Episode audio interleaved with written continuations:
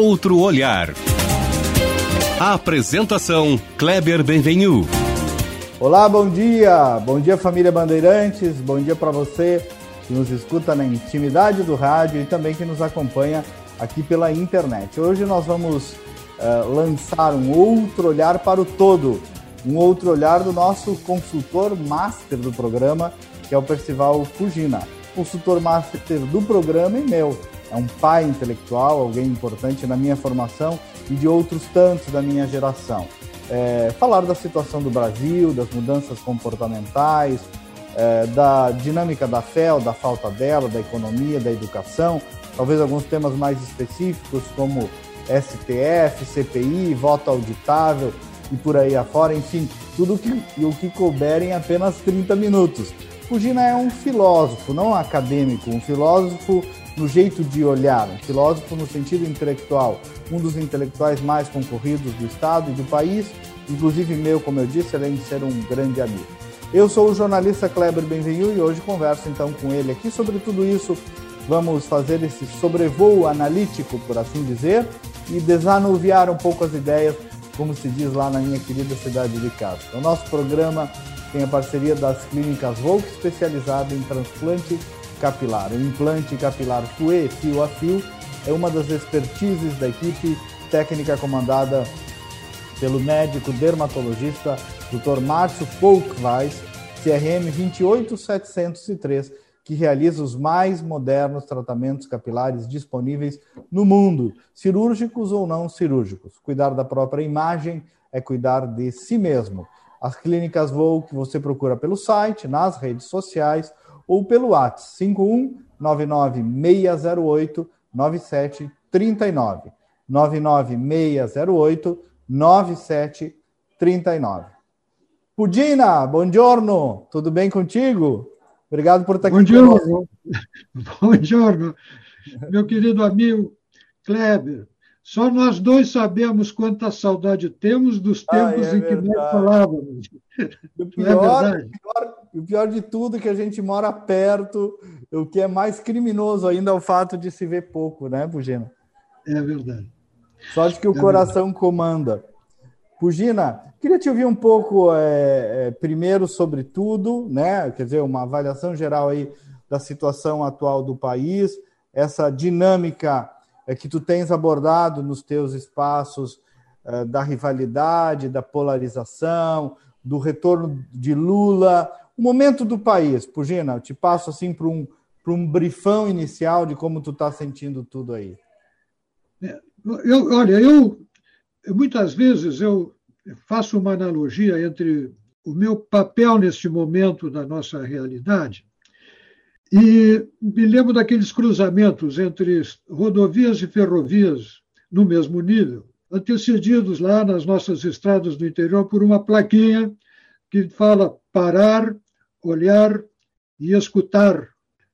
E eu me vejo como alguém que para, olha, escuta né? e percebe claramente que nós estamos vivendo um momento com todas as dificuldades, um momento significativo de algo que não era tão frequente entre nós, que é o da conscientização sobre a natureza de muitos de nossos problemas. Penso que ainda estamos muito longe de chegar a um nível de consciência tão amplo que se reflita em bons resultados eleitorais, que se reflita nas, nos critérios de juízo do eleitor e de decisão pelas urnas. Mas ainda assim temos mais consciência de que temos problemas institucionais, de que há um problema muito sério a ser enfrentado no mundo, principalmente no Ocidente hoje, por aqueles que se veem como conservadores, se veem como pessoas que têm uma visão a respeito do sentido da história, do bem, da verdade, do justo, do bom, do belo, da família, uma visão de uma sã filosofia, de uma moral que contribua para o desenvolvimento e a realização da dignidade da pessoa humana, sobre o papel da família, da educação, etc. Enfim, estas coisas que foram sendo relegadas, e pior do que isso, foram confiadas a mãos inábeis, quando não, a mãos, a mãos adversárias da civilização, pela qual nós temos um apreço, justificado apreço por todo o bem que deixou sobre nossas vistas, sobre nossos olhos e sobre a esperança dos, a experiência dos mais antigos. Eu me venho, eu venho dessa geração. Eu não passei na universidade, aliás, em, em um momento da minha formação pessoal, não passei pelas dificuldades e traumas que jovens como tu passaram, as dificuldades de aceitação, as recusas, as rejeições, essa péssima atitude daqueles que, se dizendo democratas, se dizendo que são pela liberdade, pela liberdade de expressão, sepultam autores clássicos, sepultam o que há de bom na literatura e no pensamento humano, sepultam os autores, os escorraçam por motivos vis, para simplesmente manter uma verdade, entre aspas, que está longe de corresponder a qualquer relação que a verdade sempre mantém com o bem, com a liberdade. Cristo já disse isso. Então, nós, eu, eu vejo isso e vejo com pesar, porque eu percebo o quanto as dificuldades do nosso sistema educacional produzem na área da política e produzem na área do desenvolvimento econômico e, na, e, consequentemente, no desenvolvimento social. O Brasil tem uma educação de péssima qualidade, o processo de conscientização política, assim chamada, que se trava nos ambientes estudantis de um modo geral, com raras exceções, conduzem a uma atitude perante a vida e a uma atitude perante o trabalho e uma atitude perante os valores, etc., que não estimula de modo algum a produtividade e ao desenvolvimento dos talentos pessoais, sem os quais nenhuma sociedade pode se desenvolver retamente. Observo que Uh, recentes levantamentos que olhei ainda na semana passada mostram que os empresários veem a força de trabalho brasileira, empresário do mundo, veem a força de trabalho brasileira e a qualificam na posição número 61 entre 78 países, a 61ª posição entre 78 países. Ou seja, se tu olhares o mapa mundi e examinares ali 60 países, tu vais ver que nós vamos cair em muito má companhia, Cleber. Não sobra muita coisa razoável que se possa, no qual o Brasil se possa equiparar em relação à qualidade da sua força de trabalho. E não há riqueza maior de nenhum povo que não seja a sua gente. Então, sob esse aspecto, estamos errados. E na política, isso produz um, uma forma ainda muito primária de decisão de voto, muita abertura ao populismo, uma visão das instituições muito imediatista. Yeah. Eu ia até, Pugina, fazer um recorte justamente nisso. Quer dizer, tu está falando uma coisa que é muito anterior à política, e às vezes é, é, é nós, o Brasil, está reduzindo é, as suas discussões, as suas problemáticas à política e à política do dia a dia, né? É um pouco isso. essa realidade do ponto de vista. E quando ela vira patológica, é isso. Nós só estamos fazendo briga de torcida, quase.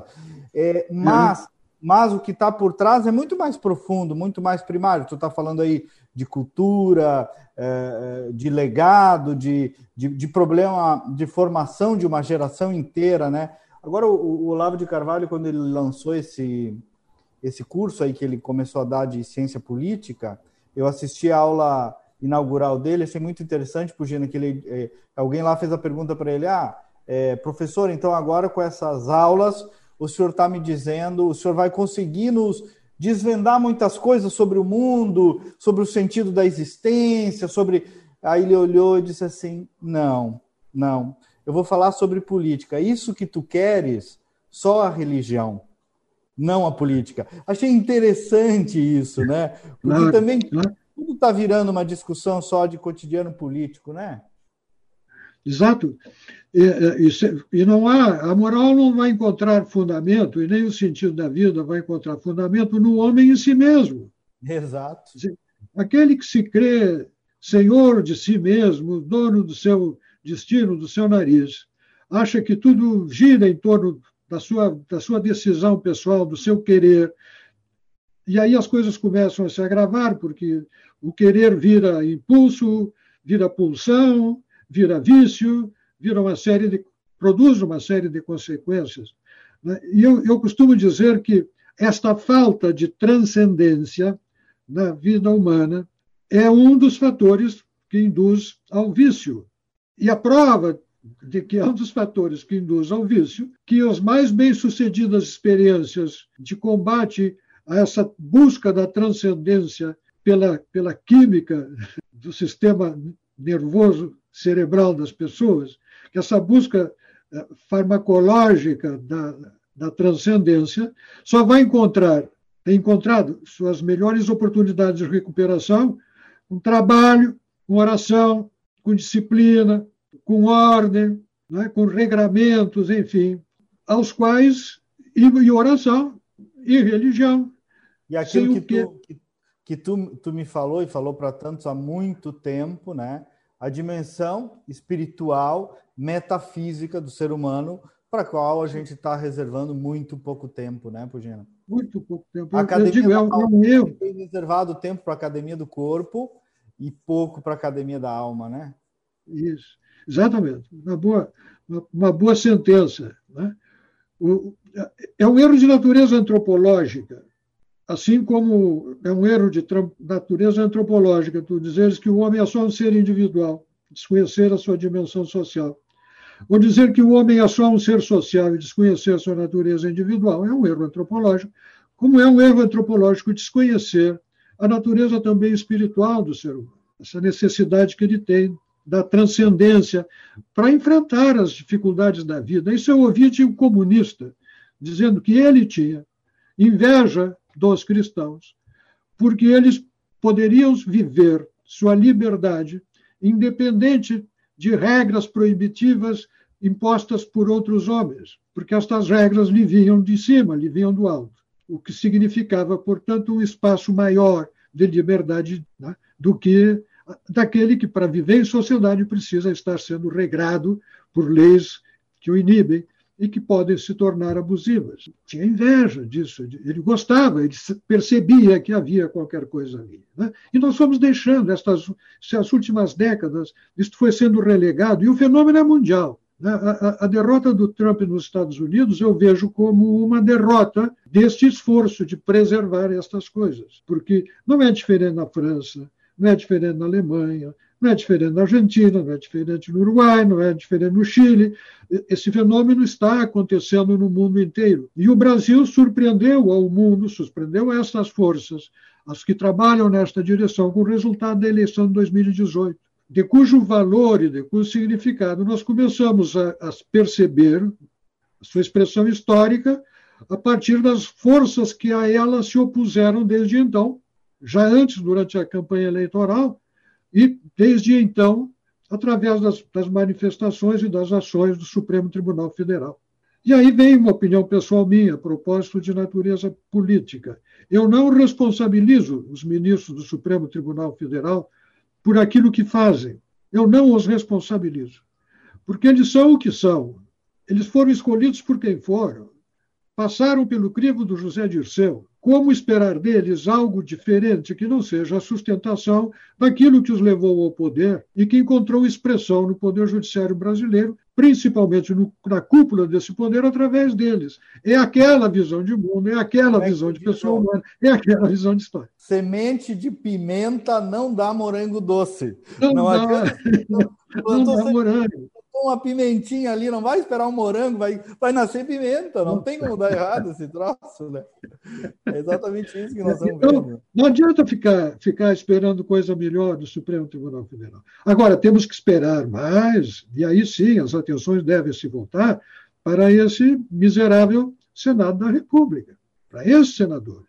Esses senadores que mantêm com o Supremo Tribunal Federal aquilo que de mais estável eu conheço hoje na política brasileira, que esta relação de compadrio, de cooperação mútua, pela qual os senhores senadores não julgam os senhores ministros e os senhores ministros não julgam os senhores senadores. Não se mexa nisso, Cleber. Não há o que abale a solidez destas relações.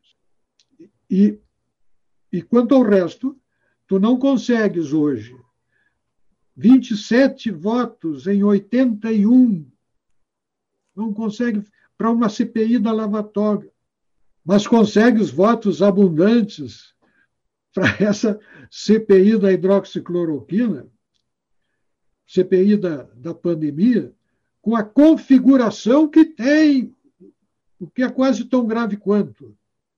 Ter a audácia, ter a coragem de apresentar à sociedade, com uma comissão parlamentar de inquérito do Senado Federal, uma mesa diretora com aquela configuração que vemos e com a conduta que assistimos, com os personagens que ali estão. Então, então ali. Especialmente de Renan Calheiros como inquisidor. Inquisitor. Como, como, como relator da, da, da CPI, um recordista em ações penais que tramitam e tramitam e tramitam sem solução, né? Em busca da prescrição nos órgãos da, do Poder Judiciário brasileiro. O senador Omar Aziz, com seu, seu histórico, né? e aquele, aquele mocinho, que é o vice-presidente, né, que tem uma vocação para incendiário de circo. Né? Então, está fazendo lá o trabalho dele. Toda a CPI está assim, e, sete, e tem uma maioria de sete contra quatro.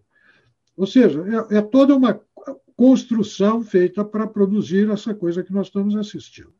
Então, aí sim, aí cabe o olho atento da sociedade para um processo corretivo nas futuras eleições. É. Vale o mesmo para a Câmara dos Deputados, diga-se de passagem. Essa história, o que está acontecendo agora com o deputado Daniel, né, é um exemplo do, né, de, de, um, de, um, fiasco praticado pelo Supremo Tribunal Federal e a, perante a covardia da Câmara dos Deputados, que homologou aquela decisão que é juri, juridicamente insustentável, constitucionalmente insustentável né, e que agora está preso e vai ficar preso no processo de vendetta pessoal daquele ministro que arreganha os dentes quando fala né, e cospe sangue de ódio contra qualquer pessoa que tenha ideias diversas da dele.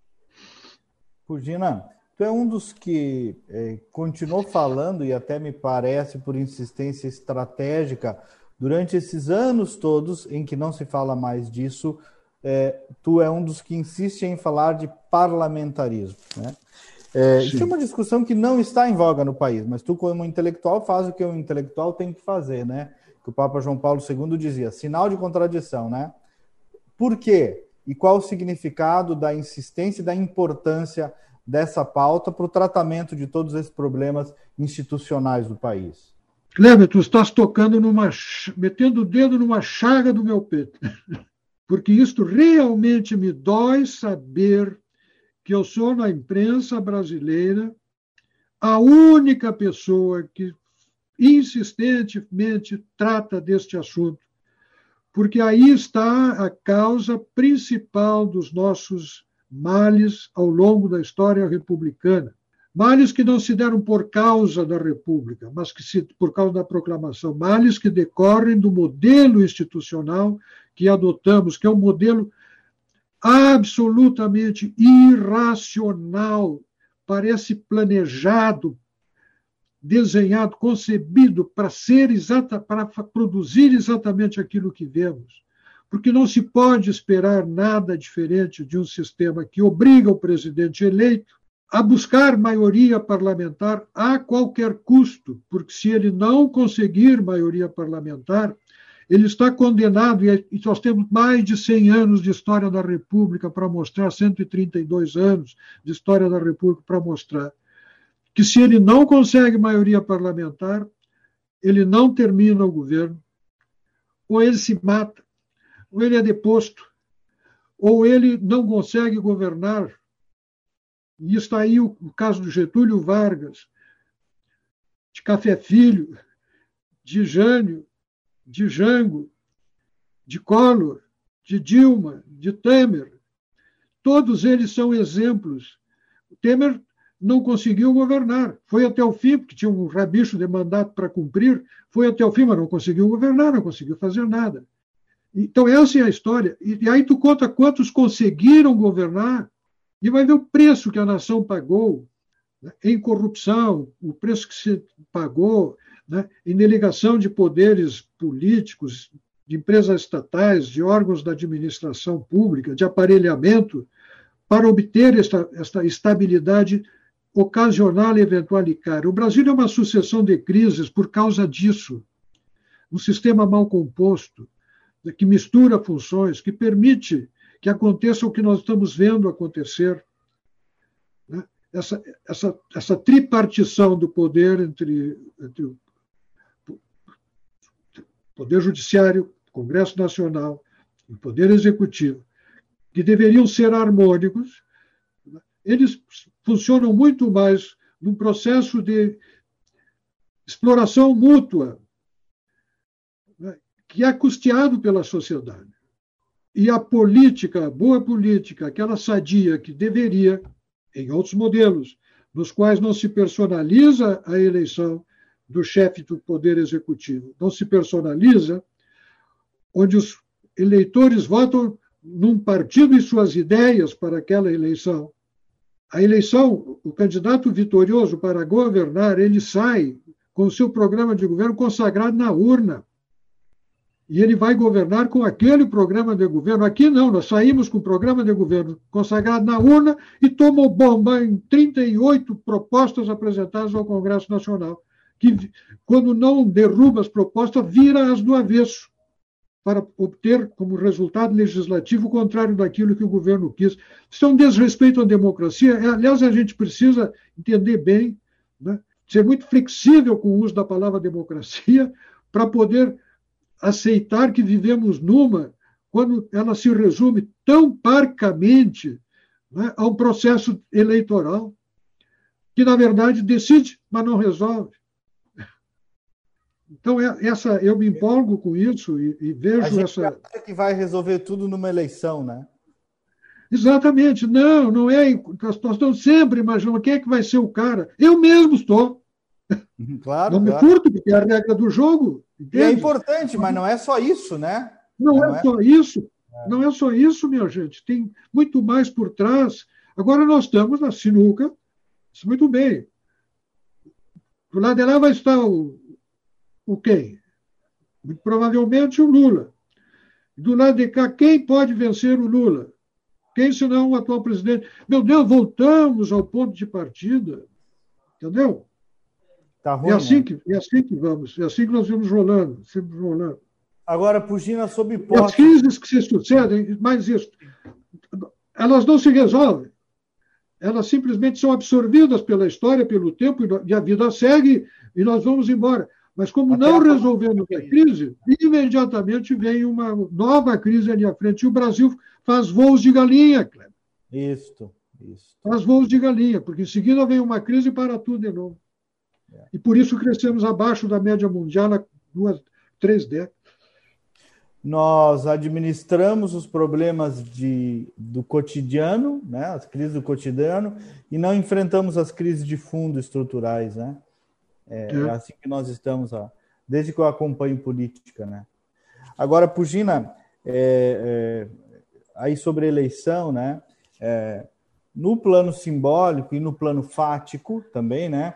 A gente passa a tratar da possibilidade da volta do PT e, e, e do Lula. Né? É isso. É disso que nós estamos Sim. se tratando daqui um mês, daqui uns meses, né? O que, que significaria isso para o Brasil, para a realidade brasileira é, e para o futuro do país e até como mensagem para o mundo? Cleber, eu não consigo nem cogitar dessa hipótese tão negativa para mim é será o resultado, tão negativo será o resultado disso se acontecer uma vitória do Lula. Porque não ninguém dá o que não tem, Kleber. As pessoas precisam saber disso. Ninguém dá o que não tem. Assim como o Supremo Tribunal Federal só dá isso porque é o que tem.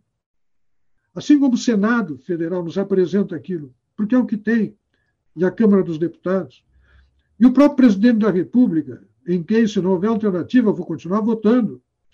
E não é, obviamente, não é, é, é um príncipe perfeito, vou votar nele. Mas ele dá o que ele tem. Ele é assim. Né? E, e, e, sendo assim, ele cai no gosto de uma parcela significativa da sociedade e vem fazendo bem feito aquilo que está sendo disponibilizado para ele para fazer no meio de toda a pancadaria e sucessão de crises a que está exposto. E, nesse sentido, ele mostra uma resistência, né? uma resiliência admirável. admirável. eu não aguentaria, como eu escrevi outro dia, eu não aguentaria 24 horas dentro dos sapatos dele. Não, não sei como é, que ele, como é que ele suporta viver no clima e no ambiente em que vive. Então, ninguém dá. Então, nós, o quadro passa a ser terrível, porque o que esse grupo político, o que essas forças políticas já tiveram oito anos para fazer, a gente já viu, sabe o que é e não tem mais para dar. Aliás, a prova de que não tem mais para dar é que não tem ninguém para tirar da condição de candidato preferido, preferido pelo seu eleitorado do que um ladrão condenado, um corrupto conhecido, um histórico presenciado e assistido pela sociedade. É uma figura capaz de fazer como presidente da República viagens internacionais com a amante a bordo, vivendo uma, de modo reservado, clandestino, vivendo para o exterior. Uma pessoa que não se dá o respeito né? e que viveu no, ambiente de corrupção que se construiu em torno dele. É que nos custou tão caro, tão caro em amor próprio, em dignidade, né, em atraso, em qualidade de educação, porque a educação que está fazendo tanto mal à sociedade brasileira sai da escola de pedagogia do senhor Paulo Freire. Não podemos esquecer disso. É outro assunto que tem nome, é tem nome, que... tem nome, sobrenome. É dos poucos que fala sobre isso também pouco se fala, e eu tenho insistido, porque, porque é muito sério. E não é que, ah, mas é um método de alfabetização do Paulo Freire, é um nome mencionado internacionalmente, meu Deus. Dizer, quem conhece um pouco da história da esquerda no mundo sabe desse apoio mútuo recíproco, desse, desse mútuo referenciamento de que se nutram, se nutrem as vaidades e se nutre a propaganda do sistema e do regime. E o Paulo Freire é, de fato, mas quem o menciona? A esquerda mundial o refere? O refere? Sim, é verdade. Não, mas ele tem o método, o método Paulo Freire de alfabetização de angicos. Alguém aí leva a sério uma alfabetização feita em 40 horas? É. Alguém acha que isso fica de pé? que isso tem continuidade, que isso serve para educar crianças, a Alemanha usa, a Alemanha usa para alfabetizar refugiados nos, nos seus acampamentos, mas não para a sua sociedade, e para pacientes de Alzheimer. Nenhum país sério usa o método Paulo Freire. Aliás, quem mais faz mal hoje são os adeptos da linha ideológica pedagógica de Paulo Freire. É disso que se fala, né? de uma visão de educação que dá muito mais valor à formação da consciência política do oprimido do que a sua preparação para não ser um oprimido, prosperar na vida. Como consequência, esse oprimido também pelo sistema de educação vai ficar mais oprimido, para usar a palavra de gosto deles, e vai aumentar o desnível social entre aqueles que escapam a essa influência e vão desenvolver os seus talentos e prosperar na vida. Pulgina, acabou o tempo. Por isso que eu disse ah, já para o João, João, que produz o nosso programa, volta e meia tu chama ele, não importa a pauta, chama ele para cá. Obrigado e que Deus nos abençoe então, né?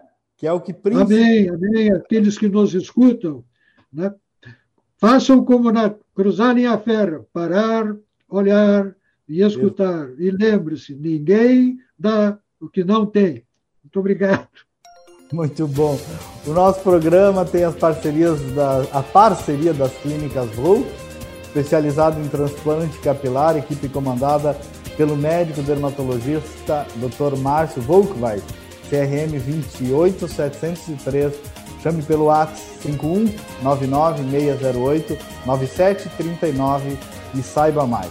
O Outro Olhar é produzido pelo futuro jornalista, quase jornalista, João Vargas, sob coordenação da Critério, resultado em opinião pública. Nós voltamos no próximo sábado com mais uma edição. Bom final de semana e até lá!